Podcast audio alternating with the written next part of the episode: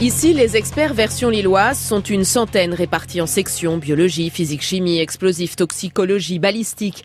Devant cet analyste, deux microscopes. Je suis en train d'effectuer une comparaison de douilles de fusil de chasse. Résultat C'est pas la bonne arme, c'est sûr et certain, oui. La preuve est irréfutable. C'est pourquoi les éléments scientifiques ont aujourd'hui supplanté la culture des aveux, une révolution en grande partie due aux empreintes génétiques où les armes des experts sont plus que jamais redoutables, comme s'en félicite François Coudon, le directeur du laboratoire. Précisément depuis 5 ans, on est maintenant capable d'extraire un ADN, y compris de simples traces de contact. Le gras que vous laissez sur une tasse de café ou sur une table avec vos doigts est maintenant suffisant, pas toujours, mais généralement suffisant pour qu'on puisse en extraire votre profil ADN. Donc évidemment, ça a révolutionné l'utilisation de la police scientifique. Elle n'intervenait avant que là où on avait des traces lourdes, du sang, de la salive, du sperme, il fallait un morceau de chair, un morceau d'os. Elle intervient maintenant là où on a des traces de type empreinte digitale sur les bris de glace, les effractions ou même les simples agressions mineures. Et impossible de rentrer dans la section d'identification de l'ADN sans masque, blouse, gants et charlotte.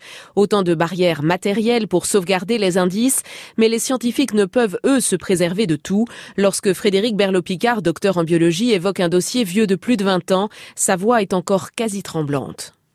L'affaire qui m'a le plus marqué, c'est l'affaire Jourdain. Les quatre jeunes filles euh, du carnaval euh, du Portel qui ont été euh, violées, assassinées, toutes les quatre, enterrées dans le sable sur une dune.